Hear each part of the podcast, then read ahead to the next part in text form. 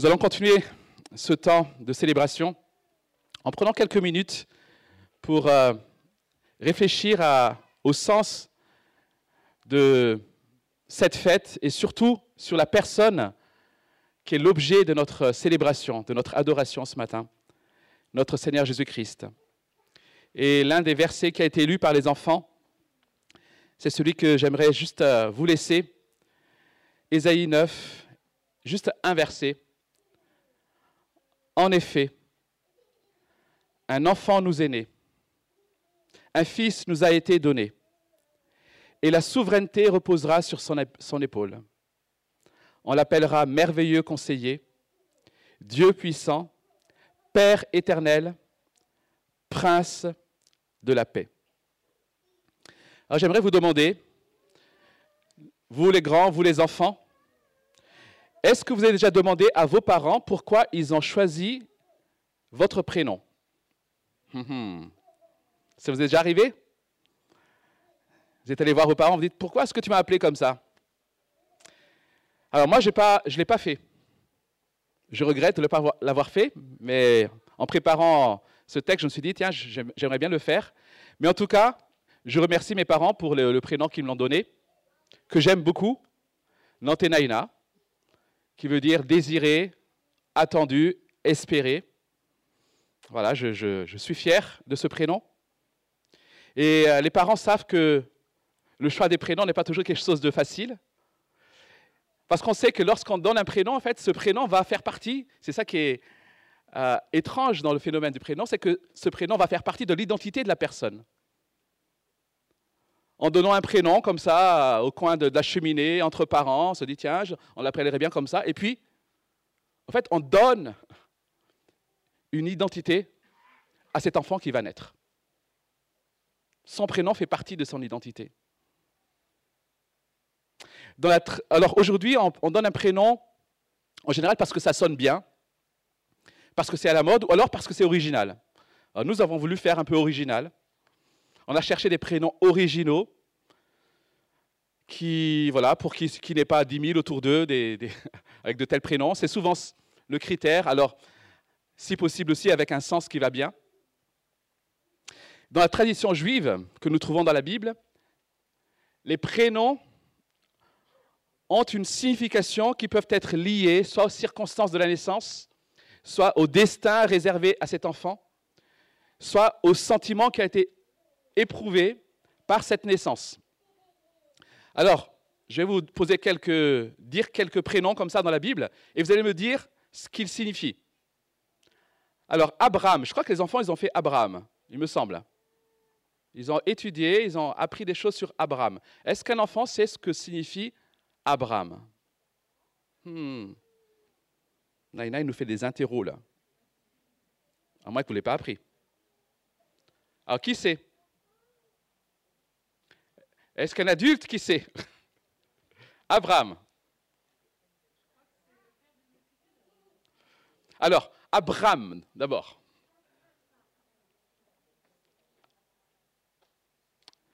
Abraham, effectivement, c'est le père élevé, et le père, ensuite Abraham, le père d'une multitude, avec le H. Jacob, qui a Comment? Le trompeur. Oui, littéralement celui qui prend par le talon. Mais ça veut dire aussi Dieu garde. Ça veut dire aussi lutter avec Dieu. Moïse. Moïse, un enfant? Alors? Sauver des eaux. Oui. En fait, ça veut dire simplement tirer d'eux, sauver d'eux. Donc des eaux. Jésus.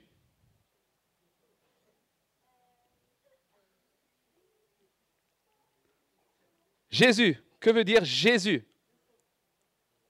Ouais Un enfant? Un enfant tout au fond? Non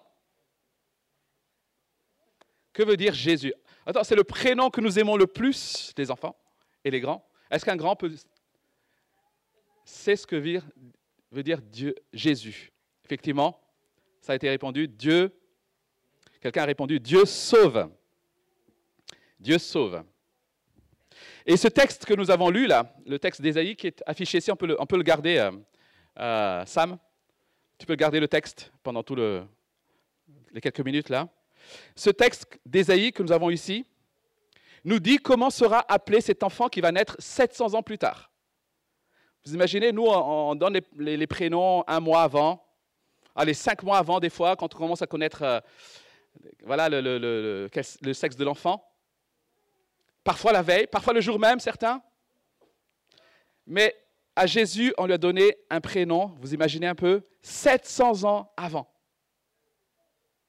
Et c'est Dieu qui va lui donner ce nom. Ces noms plutôt qu'on a ici. Dieu a donné ces paroles à son prophète Ésaïe pour son peuple, à son prophète Ésaïe pour son peuple Israël, alors que Israël traversait des temps difficiles. Au verset 1, si vous avez vos Bibles, il est dit que le peuple habitait dans les ténèbres, dans un pays de l'ombre et de la mort.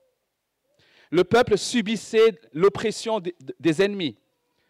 En fait, ils subissaient tout cela parce qu'ils étaient aussi punis par Dieu.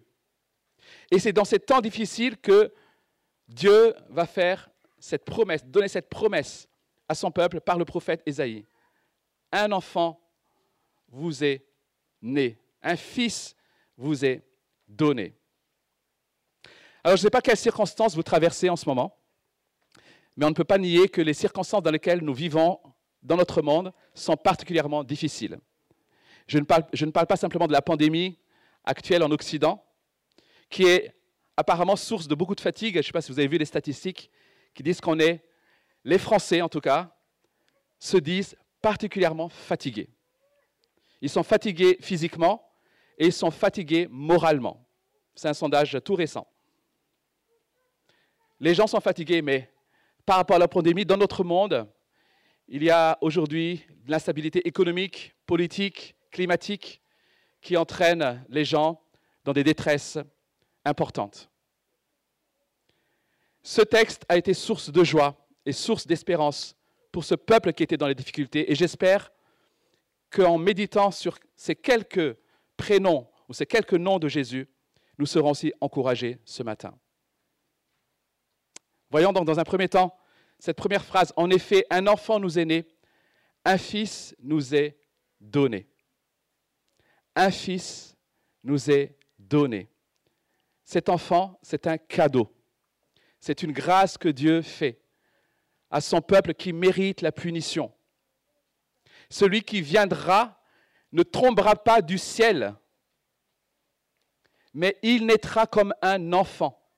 Et cela souligne sa nature humaine. Il viendra comme un enfant. Mais alors pourquoi le texte dit que c'est aussi un fils? Pourquoi est-ce que c'est un fils qui nous est donné?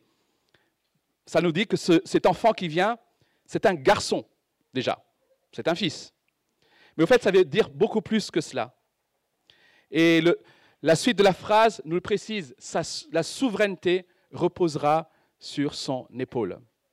Et pour comprendre un peu mieux ce que dit ce, ce texte, il faut aller au verset suivant, si vous avez vos Bibles, au verset 7, qui dit étendre la souveraineté, donner une paix sans fin au trône de David et à son royaume, l'affermir et le soutenir par le droit et par la justice, dès maintenant et pour toujours, voilà ce que fera le zèle de l'Éternel. Le mot fils ici rappelle à Israël donc que celui qui vient, c'est le fils que Dieu avait promis à David. Celui qui allait monter sur le trône pour toute l'éternité. Donc ici, Dieu annonce l'accomplissement d'une prophétie qui a été donnée 500 ans auparavant et qui s'accomplira 700 ans après.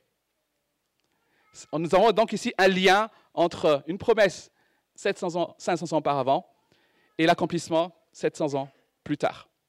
Ce fils, c'est le fils de David. Mais le fils dont il est question ici est bien plus que le fils de David celui qui va régner éternellement. C'est aussi le Fils de Dieu lui-même. Jésus est donc le roi promis. Voilà la première chose que nous voulons retenir. Il est roi non seulement légitime en Israël, mais il est aussi le roi de tout l'univers. Que faisons-nous devant ce roi? Qu'as-tu fait devant ce roi? Deuxième chose que nous voyons ici, c'est qu'il est merveilleux conseiller. On peut séparer en deux, il est merveilleux, il est conseiller, ou alors il est aussi merveilleux conseiller. Alors, je ne sais pas ce que évoque pour vous le mot merveilleux. Qu'est-ce que ça veut dire merveilleux? Qu'est-ce qui est merveilleux aujourd'hui? Ce n'est pas un terme qu'on utilise beaucoup. Si vous entendez le mot merveilleux, qu'est-ce que ça évoque pour vous? Est-ce qu'un enfant peut dire qu'est-ce qui est merveilleux? Qu'est-ce qui est merveilleux, les enfants? On ne sait plus trop. Hein. Félana, tu dis quelque chose? Qu'est-ce qui est merveilleux? Comment? J'entends pas. Ok. Alors, qu'est-ce qui est merveilleux aujourd'hui? Qu'est-ce que ça évoque pour vous le mot merveilleux? En général, on dit ça devant un beau paysage. Qu'est-ce que c'est merveilleux? Mais à part ça, oui? Quelqu'un lève la main. Les bébés, c'est merveilleux. C'est vrai que quand on voit un enfant naître, c'est extraordinaire. Oui, c'est merveilleux. Qu'est-ce qui est merveilleux encore? Un coucher de soleil, voilà, les paysages en général. Ah, ma femme est merveilleuse. en fait, ne rougis pas, Nolwenn. C'est vrai qu'aujourd'hui, en fait, on, remarque qu'on a, on a, du mal à s'émerveiller. On est un peu comme euh, fatigué et blasé. Merveilleux veut dire aussi, en fait, dans le sens miraculeux, c'est prodigieux. Dans, dans certaines versions, c'est traduit par c'est admirable. En fait, littéralement, on peut dire que c'est incroyable, c'est merveilleux. Jésus est merveilleux. Il mérite notre admiration. Il est aussi conseiller. Un conseiller, c'est celui qui donne des conseils. Celui qu'on veut consulter quand on a besoin de conseils. Et voici ce que dit Ésaïe au chapitre 11. Puis un rameau poussera de la souche d'Ésaïe, un rejeton de ses racines portera du fruit. L'Esprit de l'Éternel reposera sur lui, esprit de sagesse et de discernement, esprit de conseil et de puissance, esprit de connaissance et de crainte de l'Éternel. Vous imaginez tout ce que Jésus a, je répète, sagesse, discernement, conseil, puissance, connaissance, crainte de l'Éternel. Merveilleux conseiller. En général, on va vers un conseiller quand on a besoin de conseil, quand on sait qu'on ne sait pas, quand on se reconnaît perdu. J'ai du mal à demander conseil parce que je suis orgueilleux. Je le reconnais. J'ai du mal à demander mon chemin quand je suis perdu. Je préfère me perdre.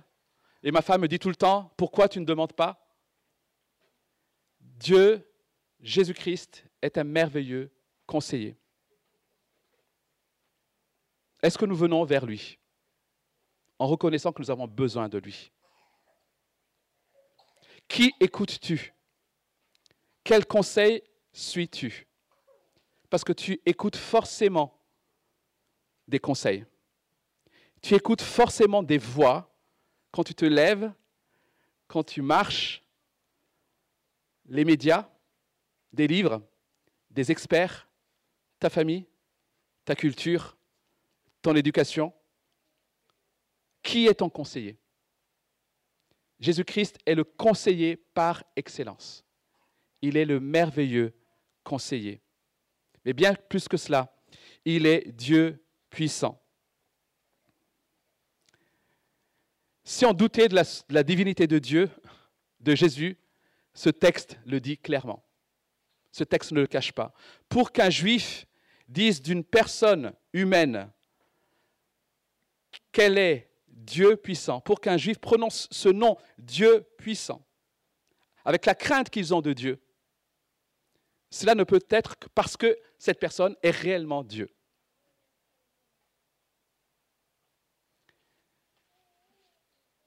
Père éternel, ou littéralement Père de l'éternité. Cela nous rappelle à nouveau sa divinité, qu'il est éternel. Alors c'est intéressant, vous avez remarqué dans le texte qu'il est dit qu'il est fils, mais il est dit aussi qu'il est père. Ça c'est plus étrange. Parce que ce fils qui nous est donné est aussi le père, celui qui pourvoit, qui protège et qui est le berger de son peuple. C'est de cette manière que les Juifs comprenaient le mot père, celui qui protège, qui prend soin. Dieu est un Dieu puissant. Il est le créateur, il dirige l'histoire, il est souverain, mais il est aussi proche de nous. Il est notre Père. Et je ne sais pas quelle expérience tu as eue de ton Père terrestre? Certains ont une expérience malheureuse de leur Père. Ils ont du mal à comprendre que Dieu s'est fait Père pour nous. Mais voilà la réalité. Il est celui qui nous aime, qui veut prendre soin de nous, de toute éternité. Il est le Père d'une multitude de nations. Il est notre Abraham par excellence. Il est le prince de la paix. Alors le mot prince, ça vous fait penser au fils du roi, certainement. Mais le mot prince ici signifie surtout le chef, l'auteur, le capitaine. Il est celui qui apporte la paix. Il est celui qui produit la paix. Il est l'auteur de la paix. Il est le prince de la paix. Alors dans l'Ancien Testament, le mot paix, shalom, décrit un état d'harmonie, l'absence de tout conflit, qu'il soit relationnel, personnel, intérieur. Et vous vous souvenez j'ai dit tout à l'heure que le peuple était harcelé quand ils ont reçu cette promesse. Le peuple était opprimé. Et Dieu annonce qu'un prince de la paix viendra.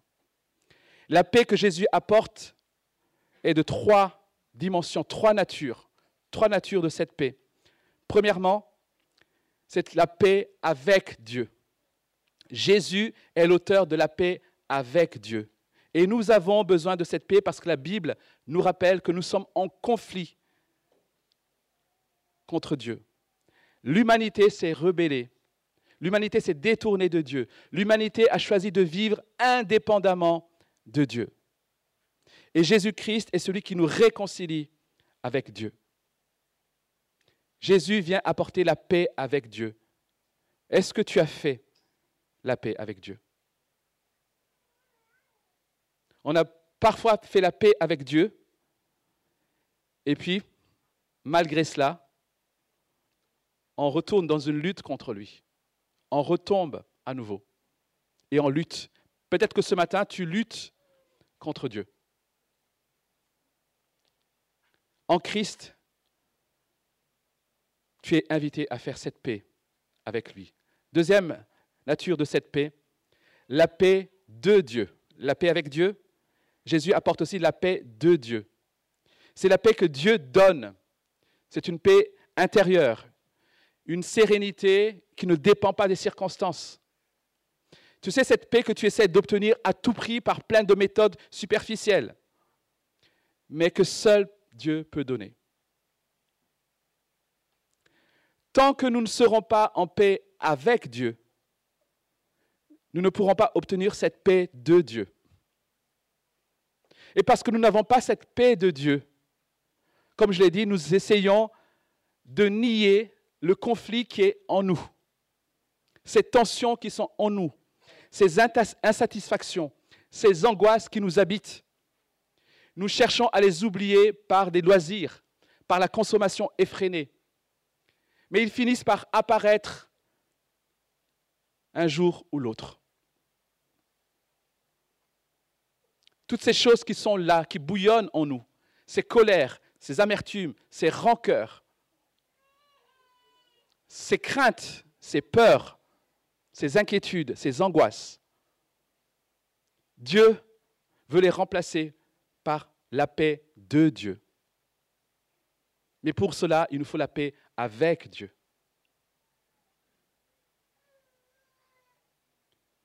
Et tant que nous ne faisons pas la paix avec Dieu, nous ne pourrons pas recevoir cette paix de Dieu. Est-ce qu'on peut juste rallumer l'estrade? Merci.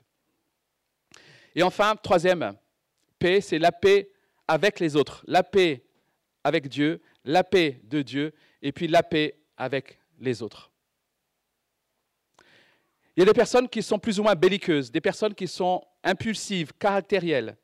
Mais je crois qu'en réalité, personne n'aime être en conflit avec les autres. On vit mal les tensions et les conflits avec les autres.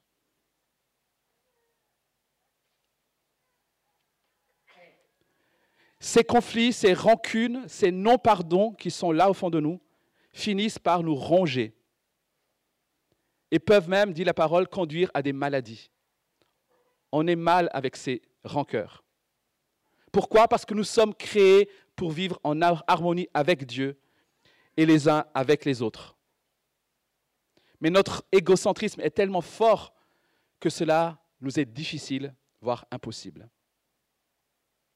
Mais celui qui a fait la paix avec Dieu, qui a reconnu qu'il avait offensé Dieu, qui a obtenu son pardon et qui a compris qu'il ne méritait pas tout cela, celui-là peut faire la paix avec les autres.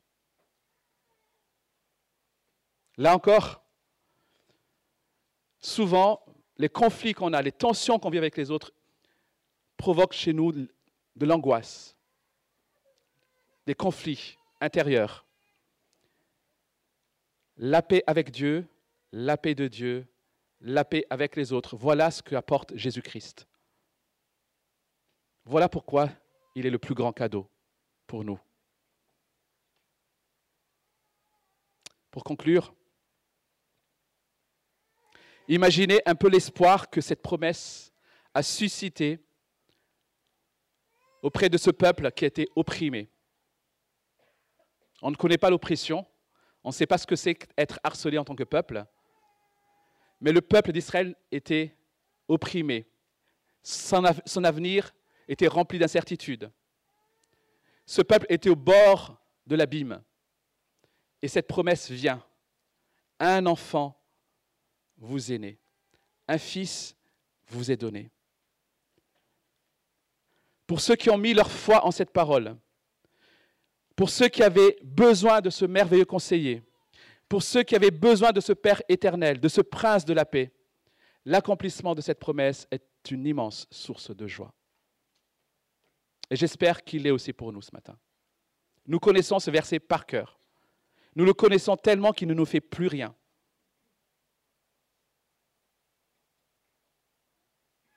Et pourtant, nous avons là, en inversé,